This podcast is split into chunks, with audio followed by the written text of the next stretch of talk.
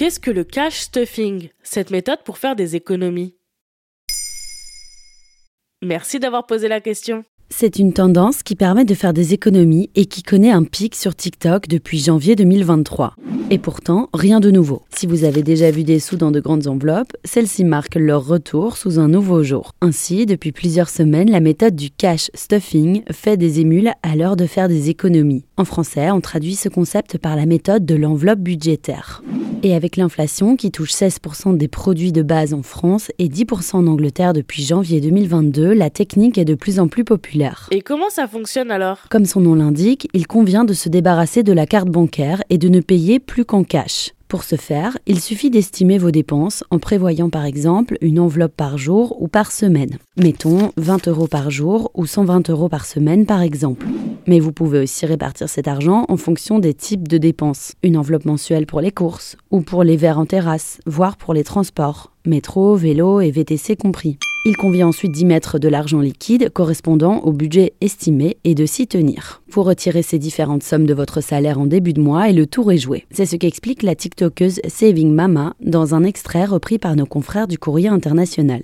Toutes mes dépenses du quotidien sont payées en liquide. Je m'impose un budget très strict. Je ne garde qu'une certaine somme et si je n'ai pas l'argent, tant pis, ça réduit les dépenses imprévues.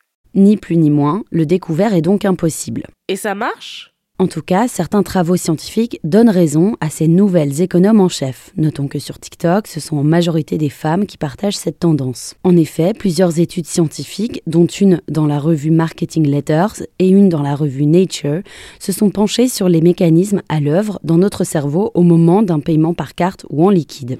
Leurs résultats montrent notamment qu'on dépense moins d'argent quand on paye en espèces plutôt qu'avec une carte bancaire. En utilisant la carte bancaire, le geste nous ferait perdre conscience de la dépense.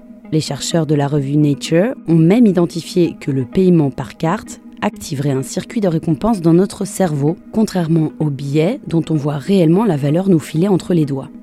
En conséquence, les gens qui font leurs courses en payant par carte ont tendance à acheter davantage, plus que nécessaire, car ils sont prêts à dépenser plus. Ils passent à la caisse avec des chariots beaucoup plus remplis, et par ailleurs, parmi les produits achetés, on compterait davantage d'achats impulsifs. En tout cas sur Internet, le mouvement semble prendre de l'importance, car le hashtag cash stuffing compte aujourd'hui plus de 820 millions de vues sur TikTok, signe qu'il gagne en visibilité. Voilà ce qu'est la méthode du cash stuffing. Maintenant, vous savez. Un épisode écrit et réalisé par Johanna Cincinnatis. Ce podcast est disponible sur toutes les plateformes audio. Et si cet épisode vous a plu, n'hésitez pas à laisser des commentaires ou des étoiles sur vos applis de podcast préférés.